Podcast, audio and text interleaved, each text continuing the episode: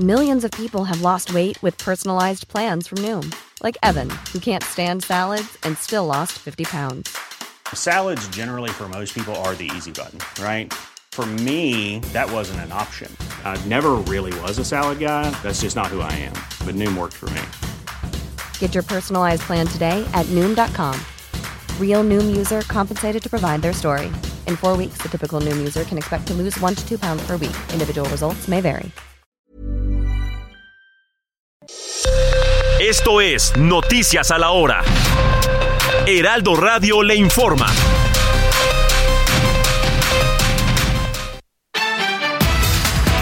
de la mañana en punto. La mañana del viernes se llevó a cabo la audiencia inicial de Jesús N. y Laura N., los presuntos agresores de la maestra Brenda al interior del colegio Frida Kahlo. De acuerdo con los primeros reportes, la juez de control dictaminó prisión preventiva justificada por lo ocurrido el lunes pasado en Cuautitlán Izcalli. Vecinos de la unidad habitacional Joyas de San Lorenzo en Ixtapalapa donaron un predio de 429 metros cuadrados al gobierno de la Ciudad de México para la creación de un pozo de extracción de agua potable en la demarcación, lo anterior como agradecimiento por la entrega de viviendas. Fue detenido el hombre que asesinó de tres disparos a un perrito llamado Zeus que se encontraba en compañía de su dueño en calles de la alcaldía Cuauhtémoc. La causa fue por un pleito entre José Luis y el agresor que habita en la zona de la Ronda en la colonia Exhipódromo de Peralvillo. Una impresionante tormenta de arena en el municipio de Guaymas, Sonora, dejó alrededor de 58 colonias sin energía eléctrica y algunas afectaciones en calles, viviendas y estructuras. Sin embargo, no se registraron personas lesionadas, así lo aseguró la Coordinación Estatal de Protección Civil. En el orbe, el ministro de Defensa de Alemania, Boris Pistorius, aseguró que Berlín apoyará la defensa de Polonia en caso de sufrir un ataque a su frontera oriental por parte de mercenarios del grupo Wagner asentados en Bielorrusia. Estas y más noticias, bueno, pues las van a conocer en lo que resta de este día y por supuesto a continuación su programa Periodismo de Emergencia. Les saluda Mónica Reyes.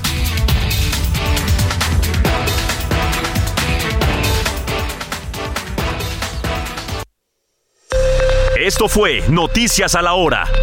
Siga informado, un servicio de Heraldo Media Group.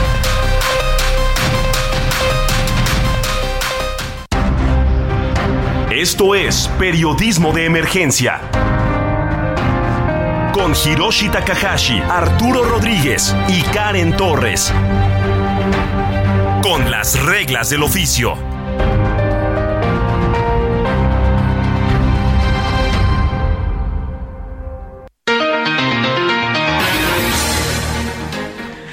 10 de la mañana con dos minutos y para nosotros como siempre es un privilegio saludarle en esta mañana de sábado en la que eh, como en cada oportunidad me da muchísimo gusto coincidir una vez más en esta cabina con mi compañera Karen Torres. Muy buenos días.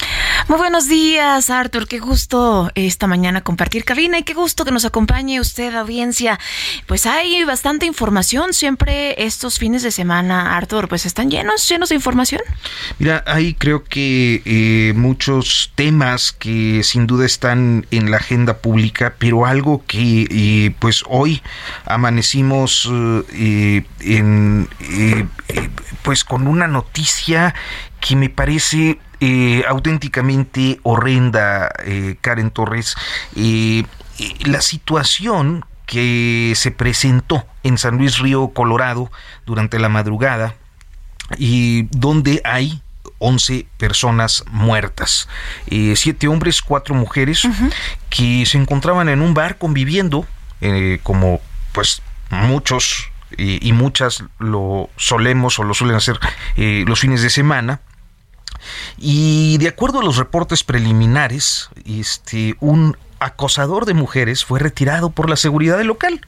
Estaba molestando a algunas muchachas en el bar, lo sacan y esta persona, eh, a parecer indignada por eh, pues haber sido expulsado del lugar, regresa y realiza un ataque incendiario. Claro, hay muchísimas dudas todavía, y muchas eh, más que dudas interrogantes, pues, sobre lo que ocurrió ahí. La explicación me parece eh, tremenda, terrible, es decir, una una conducta anómala de acoso que termina en un hecho criminal eh, multihomicida me parece gravísimo. Claro, insisto, hay eh, todavía interrogantes. ¿Por qué no alcanzan a salir por las puertas de emergencia las personas? Este, ¿Qué eh, situación eh, prevalece en San Luis Río Colorado? En fin, hay muchas interrogantes sobre, sobre lo ocurrido la madrugada de hoy, pero en sí la, la noticia, 11 personas fallecidas en un bar, me parece este eh, terrible, Karen. Esto realmente pues es una noticia que hace tan evidente esta crisis eh, social eh, de seguridad y que además pues em, en, pasa en muchos estados, en este caso pues bueno, desafortunadamente en Sonora, en San Luis Río Colorado, esta localidad al norte, el, Ministerio Público pues dijo que fue todos esos eventos a las primeras horas de este sábado y quien pues presuntamente fue en este desarrollo de esta bomba Molotov como bien lo, lo comentas. Así que, pues la Fiscalía, el Ministerio Público ya está dando, intentando dar respuesta, ¿no? En las investigaciones para entender lo sucedido de estas desafortunadas eh, pues muertes, asesinato de 11 personas en este incendio, incendio intencional, Arturo. Pues lamentabilísimo, Karen. Vamos a, tratar de, a lo largo de esta próxima hora, tener algo más de, información sobre este episodio tan y, pues eh, impactante, tan tremendo, tan reprobable, tan horrible que, ha ocurrido en San Luis Río Colorado. Y nosotros iniciamos, y, eh, además de este comentario, pues con un tema que ha estado y que está y que estará en eh, pues la discusión pública eh, en estos tiempos. Eh, el Instituto Nacional Electoral aprobó los mecanismos para investigar y para fiscalizar los recursos empleados por los aspirantes presidenciales de Morena y del Frente Amplio por México, lo que era Va por México, lo que es no sé ya, pero que bueno implica la reunión del PRI PAN PRD para promoverse. Y esto eh, incluye toda la publicidad en bardas espectaculares, mobiliario urbano, propaganda, eventos, muchísimo dinero eh, eh, opaco, me parece, que en eso nadie podría estar en desacuerdo, eh, ausencia de eh, controles hasta ahora eh, sobre el asunto y una pues amplísima cruce de un amplísimo cruce de declaraciones al respecto. Pero tenemos hoy al consejero Uquibe Espada Zancona, consejero del Instituto Nacional Electoral, a través de la línea telefónica, quien generosamente aceptó esta comunicación. Muy buenos días, consejero.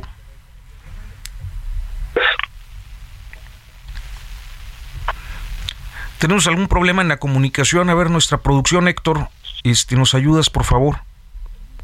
Parece que eh, no se pudo concretar el enlace como...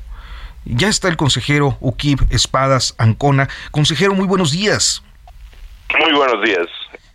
Creo que un tema que eh, pues eh, tiene ya semanas en esto es la ausencia de controles. Eh, digamos que el, el, vacío legal respecto a este periodo. díganos, ¿estos mecanismos solventan esta, estas lagunas? A ver, no, no tenemos realmente lagunas. Hay un proceso de fiscalización que está en curso.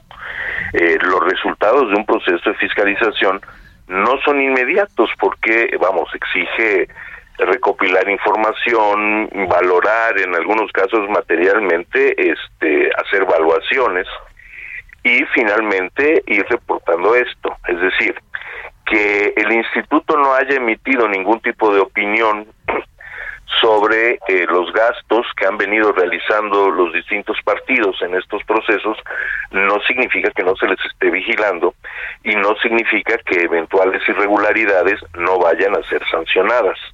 Eh, simplemente eh, es que se trata de procesos que hay que hacer con mucho cuidado, detenimiento, eh, obteniendo información exhaustiva, porque pues el INE no puede ir repartiendo multas por primeras impresiones. Estos son son procesos de sanción que pueden ser incluso muy duros y que en consecuencia requieren ser desarrollados con gran atención.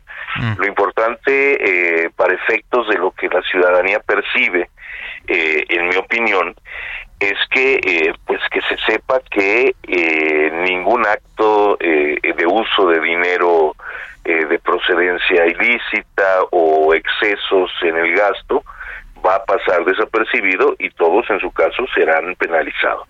Se lo pregunto, digo, con, con la necesidad de saber más, eh, porque eh, no es la primera vez que nos enfrentamos a, eh, pues, digamos que promociones personalizadas fuera de periodo electoral.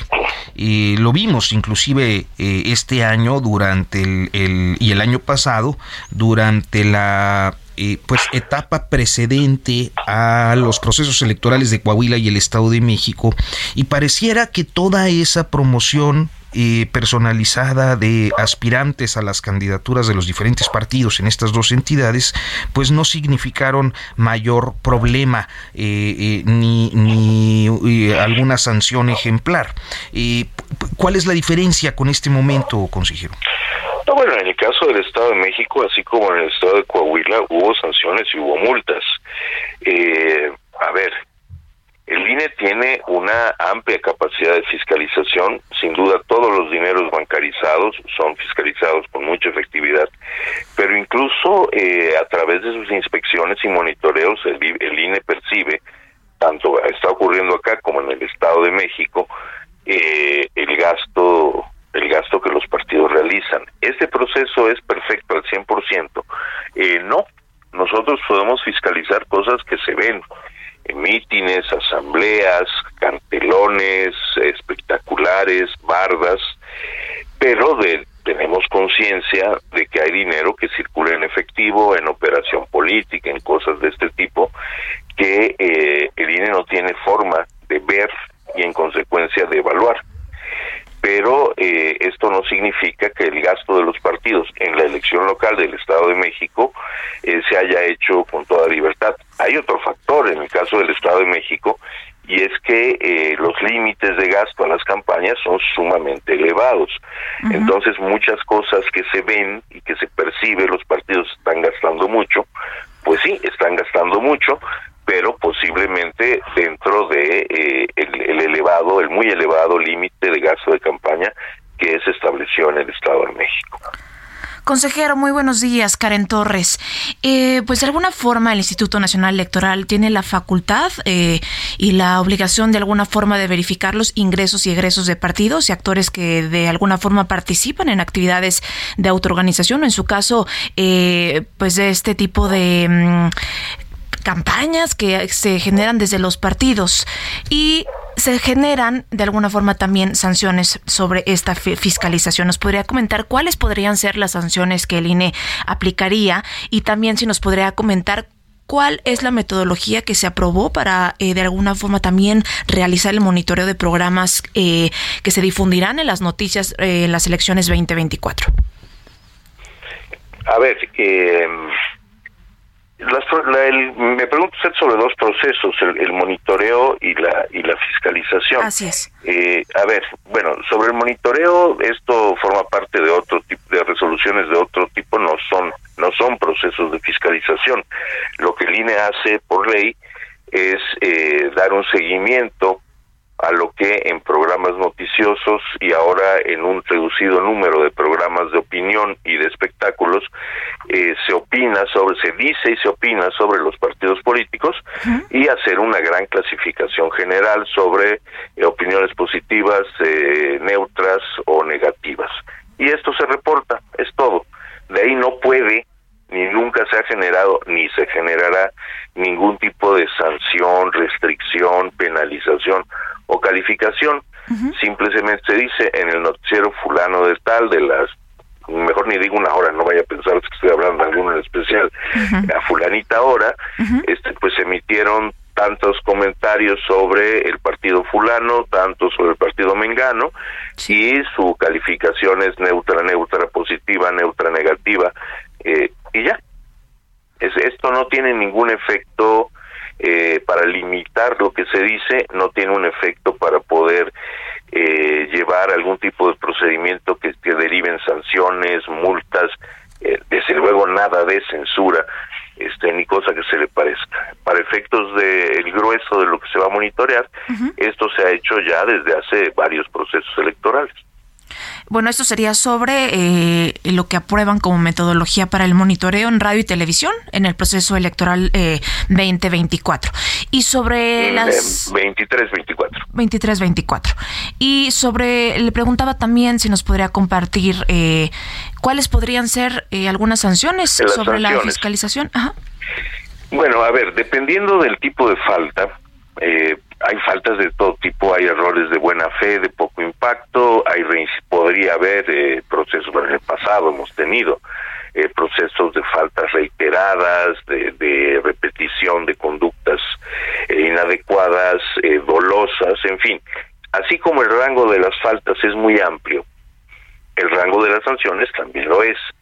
de forma tal que se pueden imponer desde amonestaciones públicas, hasta multas cuya eh, cuyo monto puede ser muy variado desde una fracción del gasto sobre el que se multa hasta un 200% de un gasto eh, irregular eh, cuando se haya hecho con dolo y, y de manera reiterada, por ejemplo. Sí, y, consejero, y, ¿cuáles serán eh, eh, los retos que tendrá que enfrentar el INE eh, pues en esta, en esta etapa o respecto a esta etapa previa al inicio del proceso electoral? Bueno, el primero es un reto operativo, así como es el tamaño de la de las movilizaciones que los partidos están haciendo tiene que ser nuestro proceso de fiscalización. Esto incluye una gran intensificación del, trabajo de oficina, porque cotidianamente recibimos reportes de gasto y hay que procesarlos, como, y esto es muy importante, el proceso de monitoreo y verificación de campo que es lo que más información nos proporciona sobre eventuales gastos no reportados. Nuestro reto es, con, como siempre, una cantidad limitada de recursos, eh, poder realizar estos estas tareas eh, a plenitud. Eh, que verdaderamente podamos verificar los eventos, que verdaderamente podamos cuantificar los gastos y que esto lleve a un control riguroso de los ingresos y egresos de los partidos. Es decir, es una tarea monumental en términos operativos, pero también hay que decir que el IFE y el INE pues tienen mucha práctica en la realización de esta tarea, de forma tal que este primer gran reto se, se ha superado. Eh, el segundo reto que tenemos ahora derivado de la de la de la sentencia que la sala superior dictó en días pasados eh, es el que eh, algunos tiempos se aceleran, es decir, si bien los gastos, en tanto no se demostrara lo contrario, son gastos ordinarios y estos tendrían que calificarse hasta avanzado el próximo año, dado que se trata de procesos en los que podría eh, incurrirse en excesos y del desarrollo de precampañas, hay que realizar informes en términos mucho más breves. Eh, el trabajo del instituto, es, al trabajo del instituto se le imponen dos nuevas fechas. Tendremos que tener un informe consolidado de estos gastos eh, de las movilizaciones de procesos internos que están teniendo los partidos hoy al inicio de las precampañas y eh, en el caso de quejas por parte de terceros sobre presuntas ilegalidades, esas tendrían que estar resueltas al concluir las precampañas. Esto es eh, a nuestras tareas regulares de fiscalización, bueno, regulares digamos a las que estamos acostumbrados, se le agregan estos dos nuevos términos que eh, pues imponen un esfuerzo adicional. Consejero, y bueno, en la sesión eh, que se llevó hace algunas horas, ¿nos podría por favor compartir el resumen eh, de la sesión sobre la Comisión de Quejas y Denuncias y cuál eh, pues fueron las resoluciones o qué resolvió la Comisión de Quejas y Denuncias en esta última sesión?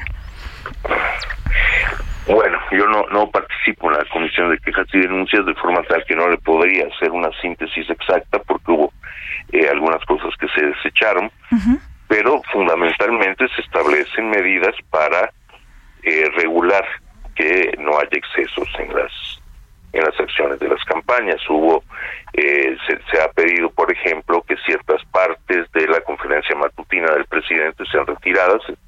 Esto me parece que ha sido lo más relevante. Sí.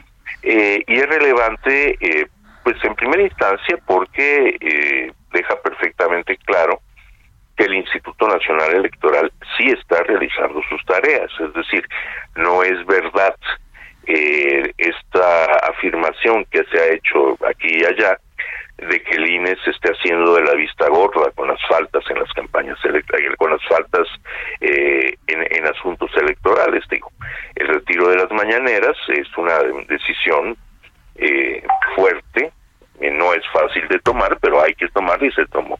Lo cual nos lleva al otro punto, no solo el INE está cumpliendo con sus tareas, sino que eh, las personas que tienen obligaciones eh, serán verificadas con la misma y medidas con las mismas reglas.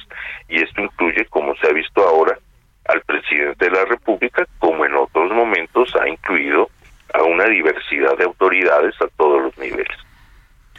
El, el, el, la reacción eh, desde el Ejecutivo eh, suele ser severa eh, en decisiones como, como la adoptada en, este, en esta ocasión.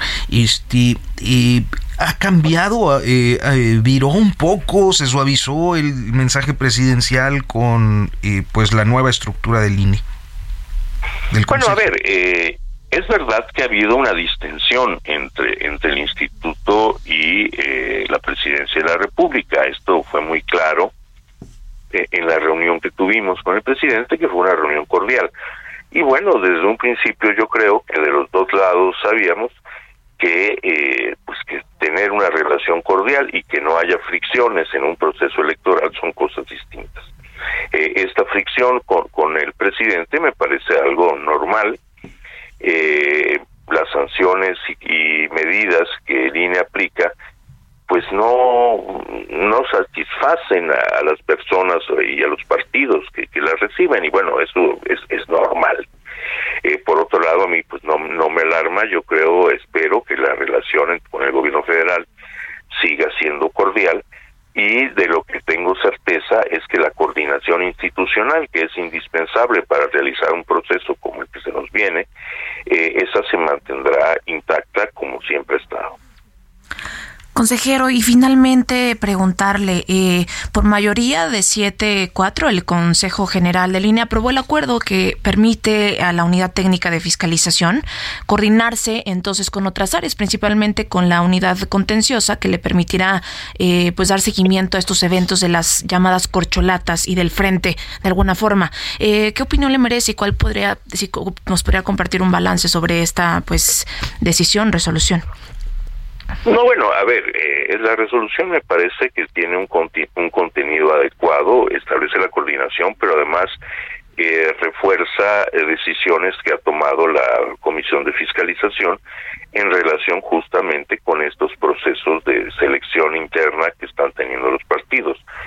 Eh, en ese sentido, eh, me parece que su contenido seguirá vigente. Digo esto porque eh, la materia misma de lo que se acordó fue objeto de la sentencia de hace eh, del mismo día o del día anterior del día anterior uh -huh. del Tribunal Electoral de forma tal que eh, en los próximos cuatro días el INE tendrá que eh, asumir los mandatos que da esta sentencia y que tienen que ver en una buena medida con el acuerdo que se aprobó y que probablemente deba ser modificado para adecuarse a la sentencia.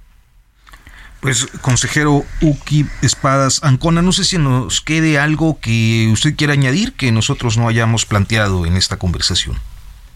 Pues nada particular, solo comentar que bueno, eh, a pesar de que el proceso electoral no empieza sino septiembre, pues como se puede observar, eh, la intensidad de la política electoral, que no respeta calendarios, eh, está aquí ya.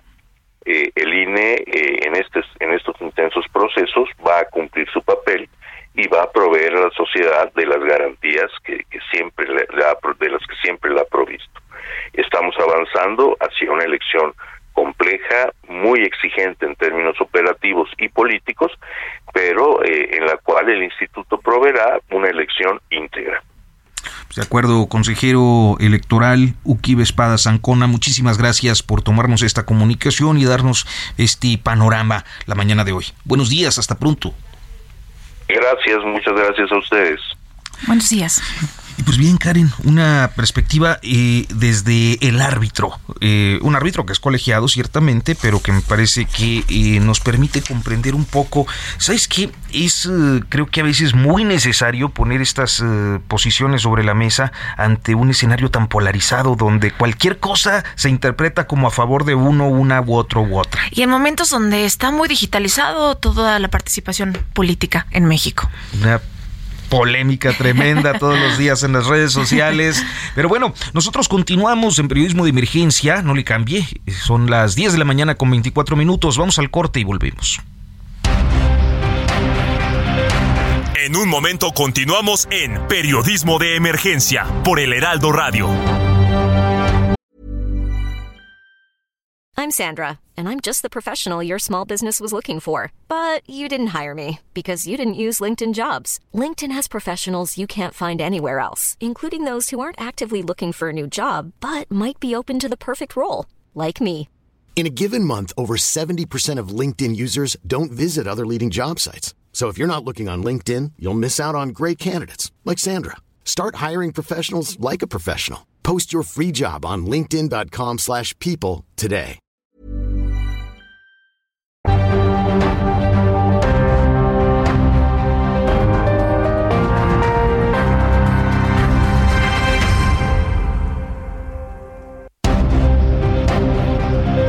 Regresamos a Periodismo de Emergencia con las reglas del oficio.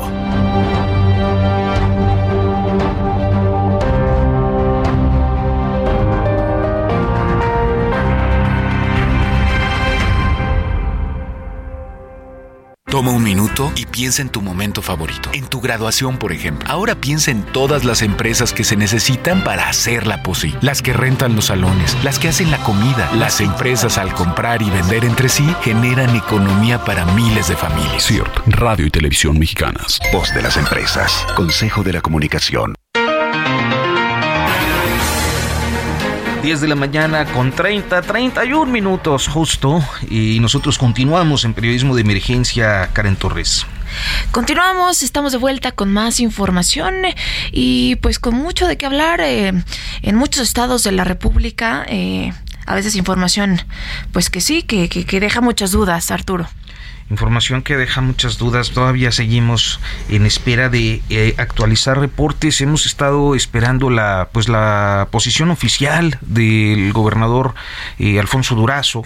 Eh, supongo que siguen todavía en, en pues los acopios de datos que en las instancias de seguridad se deben estar realizando. Este, eh, y bueno, un, un, tema que naturalmente eh, en estas eh, semanas ha estado, esta semana en particular ha sorprendido mucho, es el aparente error de la Comisión Nacional de Búsqueda este que informó a familiares de desaparecidos en Coahuila y en Guerrero que sus desaparecidos, sus seres queridos, que aparecían como vacunados contra el COVID-19. Allá en Torreón, el Grupo Vida está investigando el motivo detrás de esta inclusión eh, inapropiada de personas desaparecidas o incluso fallecidas en el registro de vacunación y quien ha dado un seguimiento puntual desde hace una década al menos a Grupo Vida es nuestra compañera, colega, amiga y Etel Arredondo que está allá en Torreón. Etel, muy buenos días. Hola, ¿qué tal? Muy buenos días, Arturo, Karen, un gusto saludarlos a ambos.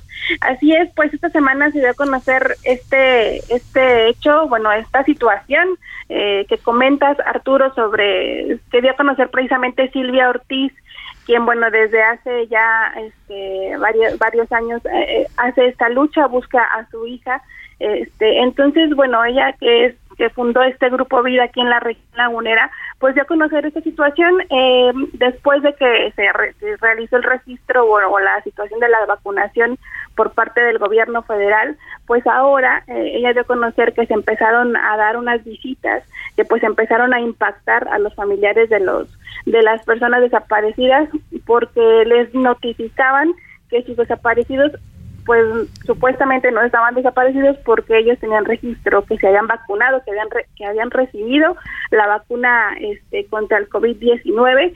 Este, entonces, pues bueno, ya platicaba la, la señora Platica, la señora Silvia Ortiz, que esto pues fue una situación que les impactó y que ahora pues les preocupa porque eh, tiene dos teorías eh, Silvia Ortiz. Dice, bueno, o el gobierno federal eh, infló las cifras de, de quienes em, de quienes se vacunó para dar a conocer pues una cantidad mayor de personas que se vacunaron como un logro del gobierno federal. O bien también tiene una segunda hipótesis que dice bueno también puede ser que, estén que, esté, que pretendan decir que pues que las personas no son desaparecidas eh, o, o, que no fueron desaparecidas este, obligatoriamente, sino que ellas por su propia este, decisión pues desaparecieron, pero que no se comunican con sus familias, ¿verdad? Entonces, pues esta situación eh, fue dada a conocer por Silvia Ortiz, vocera de Grupo Vida, y comentó que pues que el gobierno federal está realizando esta investigación a través de la Comisión Nacional de Búsqueda de Personas Desaparecidas. Eh, son tres personas de, de Gómez Palacio, una más de otras regiones de, Coahuila, pero que aquí en la región lagunera de, la laguna de Coahuila todavía no se ha realizado o todavía no se no se registró esta situación, pero que bueno, Silvia Ortiz eh, tiene esta ya esta situación este, a, la vista y que pues eh, dio a conocer eh, con, con la finalidad pues de que pues de que no se de, dar de, visualizar esta situación y también pues que se aclare no por parte del gobierno federal qué está pasando por qué, por qué les están notificando que, sus, que los desaparecidos, pues supuestamente recibieron esta vacuna. Específicamente, te comento, fueron tres personas de Gómez Palacio, una en Saltillo y una más en Puebla, este, de estos supuestos vacunados y que, que, ya, que fueron notificados por parte del, del gobierno federal. Aquí pues también lo lo que dice Silvia lo extraño es que pues, pues ¿por qué les notifican? Si en realidad les notifican, si, si les, les, informan que ya habían sido vacunados y tampoco tienen alguna situación de su paradero, ¿no? Y que ahora lo que van a pedir es que pues que les entreguen el documento, supuestamente el documento donde ellos firmaron y solicitaron su vacuna, Arturo. Claro, es que creo que eh, esto que nos comentas es muy interesante en el sentido de que pues con qué, con, con qué objetivo, ¿no? Eh, informas a las familias, o sea, ¿cómo, ¿cómo fue? ¿Les estarían consultando si ya los habían encontrado? Eh, ¿Fue una notificación como para eh, darles carpetazo en los diferentes casos, aunque son muy pocos como para pensar en una operación? O sea, ¿qué, qué es lo que te dice Silvia Ortiz? Sí, pues ella es la que no, no entiende la, la situación, ¿verdad? Porque dice, señala, no, no, ellos no, no saben por qué si les, se les dan a conocer una, tienen un documento de una de las personas, de una, una, una mamá que le entregaron a un oficio donde decía, no, pues este, esta persona recibió su vacuna y entonces no, entonces no, no entienden ella, eh, ella no entiende por qué entonces este pues están están notificándoles si, si supuestamente pues no les dan tampoco una respuesta, ¿verdad? De, de dónde está, de cuál es el paradero o qué más o qué es lo que sigue de ahí, ¿verdad? De saber dónde se vacunó alguna cosa, ¿no? así es, entonces es lo que van a pedir ellos, una respuesta y saber este pues que les entreguen este documento y que les den más información, ¿verdad? Porque sí es algo una situación que yo también considero muy extraña porque, porque para qué las para qué les notifican si, si no les van a dar más más información, ¿verdad? Es justamente, yo creo que esa es la interrogante y para poner un poco más de contexto a la audiencia, eh, el grupo Vida es el grupo de víctimas por nuestros desaparecidos en acción, que como ya mencionábamos al inicio, pues tiene más de una década realmente dando seguimiento, pues a llamados, a mucha información respecto a desaparecidos desde fosas clandestinas. En el mismo 2016 ya habían más de, de, 3.700 desaparecidos y han sido quienes han dado sí seguimiento puntual a esto. Y, y, se encuentra justamente, ya mencionas, Etel Silvio Ortiz, pues investigando y entendiendo el motivo detrás de esta, podríamos llamar, inclusión totalmente desproporcionada, totalmente inapropiada en, de, de personas desaparecidas en personas, eh, pues bueno, vacunadas en eh, contra COVID-19, Arturo, algo que no tiene pues em, ninguna eh, pues proximidad en términos pues, ni médicos además. Es que sí, es, es o sea, yo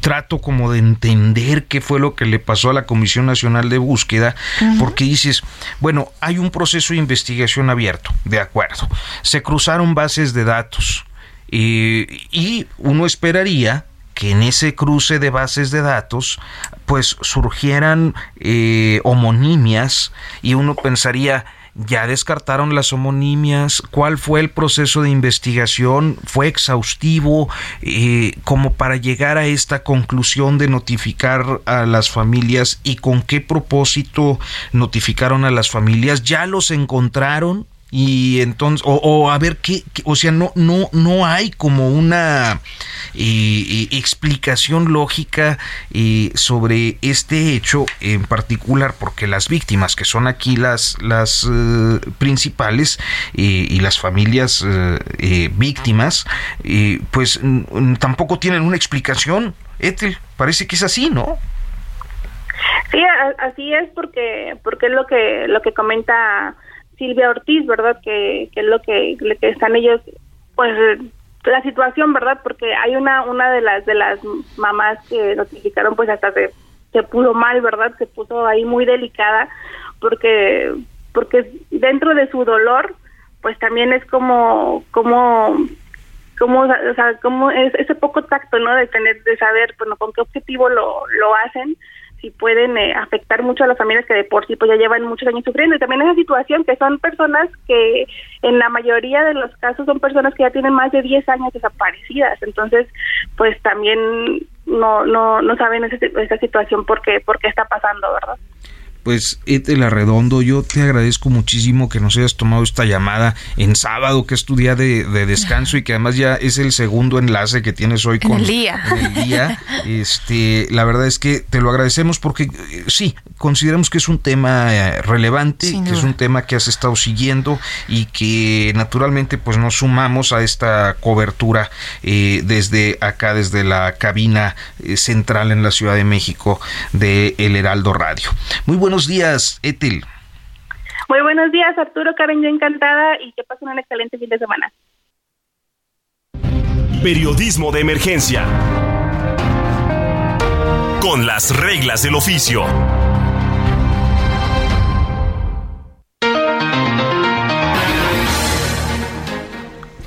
Continuamos en periodismo de emergencia, Karen, este asunto de San Luis Río Colorado, creo que, bueno, a mí sí me tiene este, muy impresionado lo, ocurrido. Me parece que es este pues la información preliminar eh, gravísima. Sí, hasta ahora hemos hecho pues ya monitoreo digital y no ha habido mm, todavía pronunciamiento eh, por parte del gobierno, del gobernador, y estaremos pendientes, pues bueno, de cuáles serán las primeras eh, pues sí, la, los primeros seguimientos, las primeras notas e información que se tenga. Y sin duda podemos decir que estamos viviendo una enorme y evidente crisis civilizatoria en México, quizá en el mundo habrá que decirlo, y que no hay ni siquiera a veces palabras para poder entender eh, eh, estos números, estas cifras y estas noticias. Estos hechos, sin lugar a dudas, coincido contigo, este, porque no se trata solo de un tema de seguridad, ¿no? Es evidentemente un problema, este, o sea, sí, hay temas de seguridad, hay temas que seguramente tienen que ver con la corrupción, pero que una persona decida actuar de esta manera es absolutamente irracional, ¿no? Fuera de, de toda y pues perspectiva civilizada. Además con, con, con, con, dolo y con, me atrevería a decir, eh, actos hasta con tintes terroristas, porque hacerlo con toda eh, decisión, pues bueno, este habla de un, pues una crisis social muy, muy, muy importante. Estamos partiendo de lo que se ha dicho hasta este momento, pero hoy está con nosotros a través de la línea telefónica nuestro compañero corresponsal allá en Sonora, Gerardo Moreno. Muy buenos días, Gerardo. Hola, ¿qué tal? Muy buenos días, eh, qué gusto saludarlos. Efectivamente, una verdadera tragedia con la que nos encontramos aquí en el estado de Sonora esta mañana y es que la madrugada de este sábado un hombre provocó un incendio adentro de un bar en la colonia comercial en el municipio fronterizo de San Luis Río Colorado, aquí en Sonora, que dejó como un saldo preliminar hasta estos momentos de 11 personas sin vida, eh, un caso que ya la Fiscalía General de Justicia del Estado se encuentra investigando. Les platico rápidamente que los hechos ocurrieron alrededor de la 1.30 de la mañana de este 22 de julio, eh, luego de que un sujeto aparentemente en alto estado de embriaguez fue expulsado de un establecimiento de un bar y este pues eh, regresó y arrojó un objeto con fuego a las puertas del establecimiento iniciando el siniestro y por supuesto la tragedia que hoy estamos platicando. Platicarle que según las versiones de los testigos el hombre era de aspecto joven, masculino y se encontraba faltándole el respeto a las mujeres adentro de este bar, por lo que fue retirado del lugar. Sin embargo, a los minutos después regresó y arrojó lo que parece ser una bomba molotov eh, de forma hechiza al establecimiento, comenzando pues el incendio que se propagó rápidamente.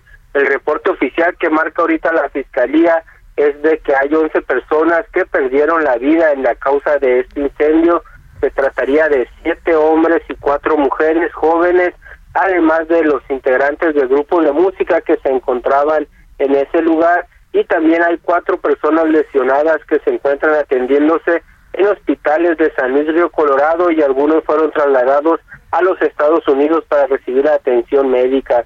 Elementos de la Agencia Ministerial de Investigación Criminal, que es corporación de la propia Fiscalía, y también de servicios periciales se encuentran todavía durante esta mañana trabajando en el lugar y se están coordinando con personal de los tres niveles de gobierno, pues investigando qué fue lo que sucedió en este establecimiento. Platicarles que las investigaciones hasta estos momentos continúan en curso para establecer los hechos, fincar las correspondientes responsabilidades y llevar a la justicia a quienes fueron los ocasionantes de esta situación que sucedió aquí en Sonora, en la fronteriza de San Río Colorado. Platicarles que apenas ahorita a las 8 de la mañana fue cuando la Fiscalía de Sonora emitió este reporte oficial y hasta estos momentos es la única autoridad que ha dado la cara.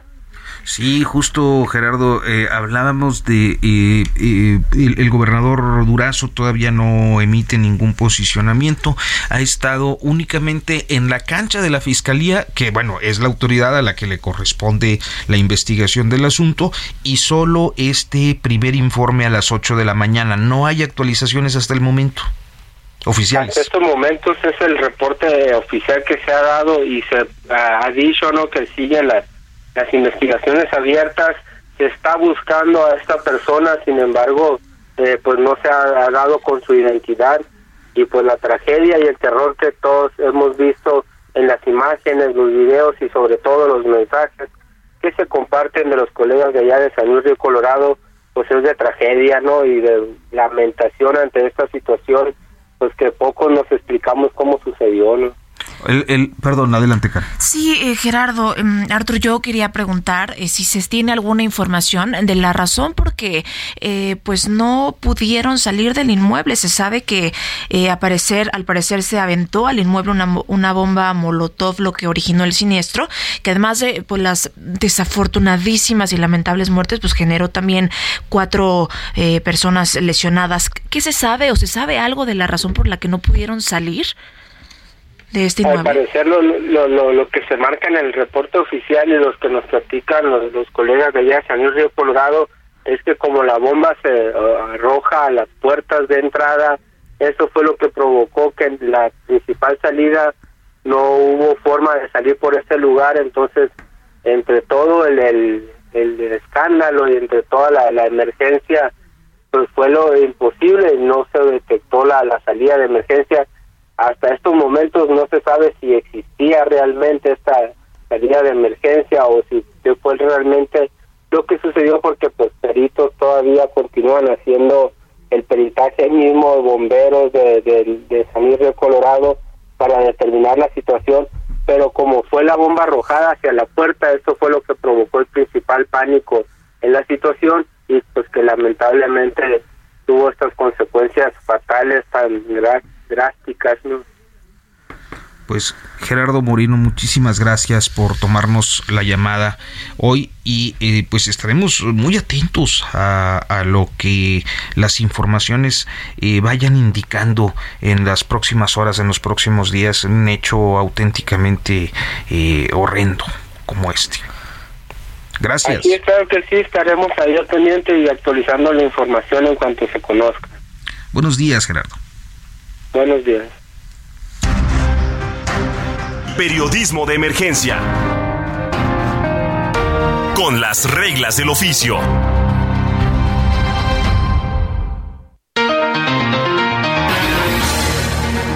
Ah, bueno, pues eh, nosotros eh, continuamos. Fíjate que, eh, Karen, a ver, y, está la barbimanía. Yo puse un tuit hoy por la mañana, Karen, eh, a propósito de cómo tenemos una discusión en estos días muy intensa sobre temas de aspecto. Eh, lo decía pues porque, bueno, hubo una polémica las últimas 48 horas sobre el alaciado de, Claudia Sheinbaum, que, una persona por ahí cuestionaba o criticaba eh, al nivel de proponer que se hiciera un ensayo y que eh, Sheinbaum renunciara a su afro para tener un pelo lacio como si eso fuera relevante en, la discusión pública.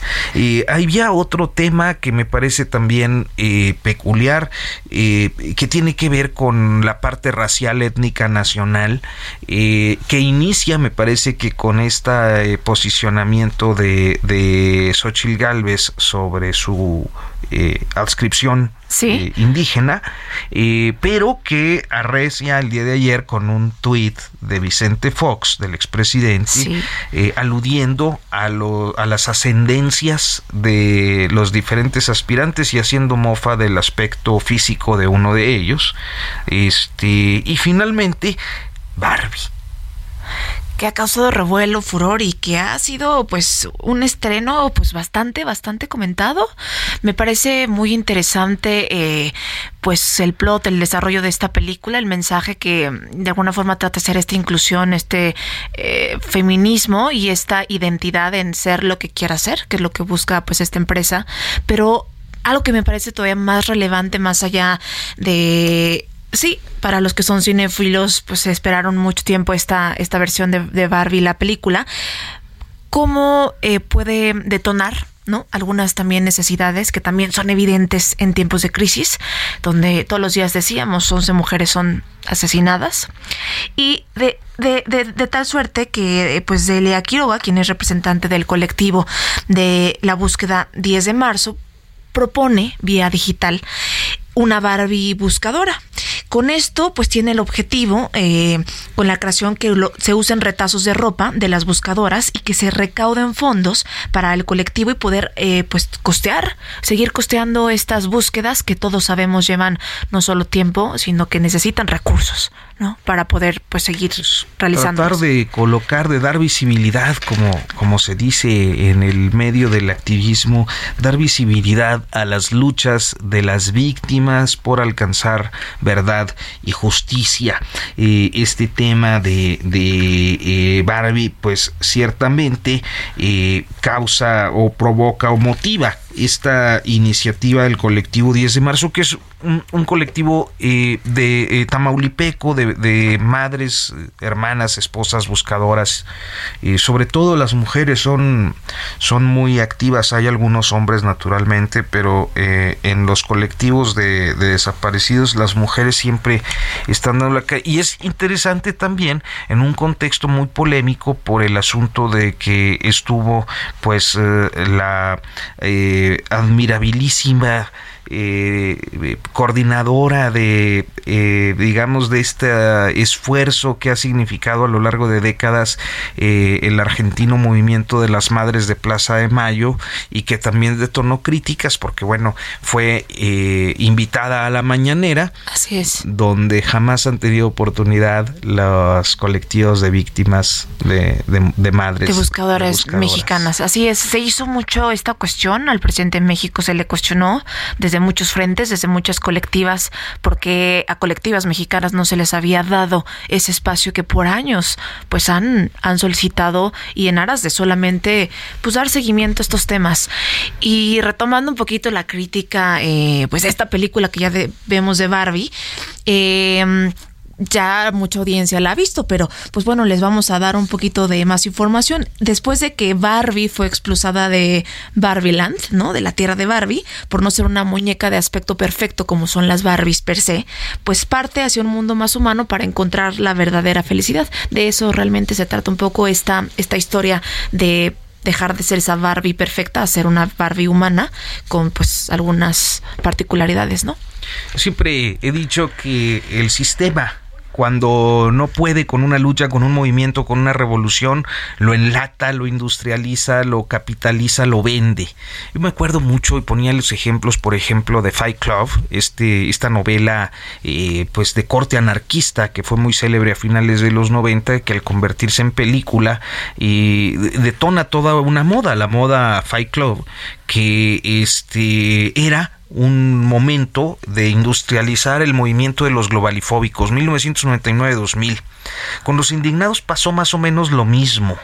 Este, y finalmente, ahora eh, nos encontramos con este, con este proceso en el que la industria, el capital encuentra la forma de vender un movimiento. Y que se tiene que ir adaptando también, ¿no? A, pues a las necesidades y los Al mercado. Al mercado.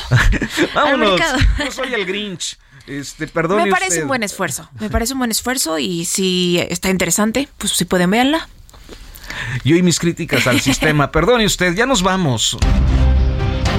Hasta aquí, periodismo de emergencia. Con Hiroshi Takahashi, Arturo Rodríguez y Karen Torres. Con las reglas del oficio.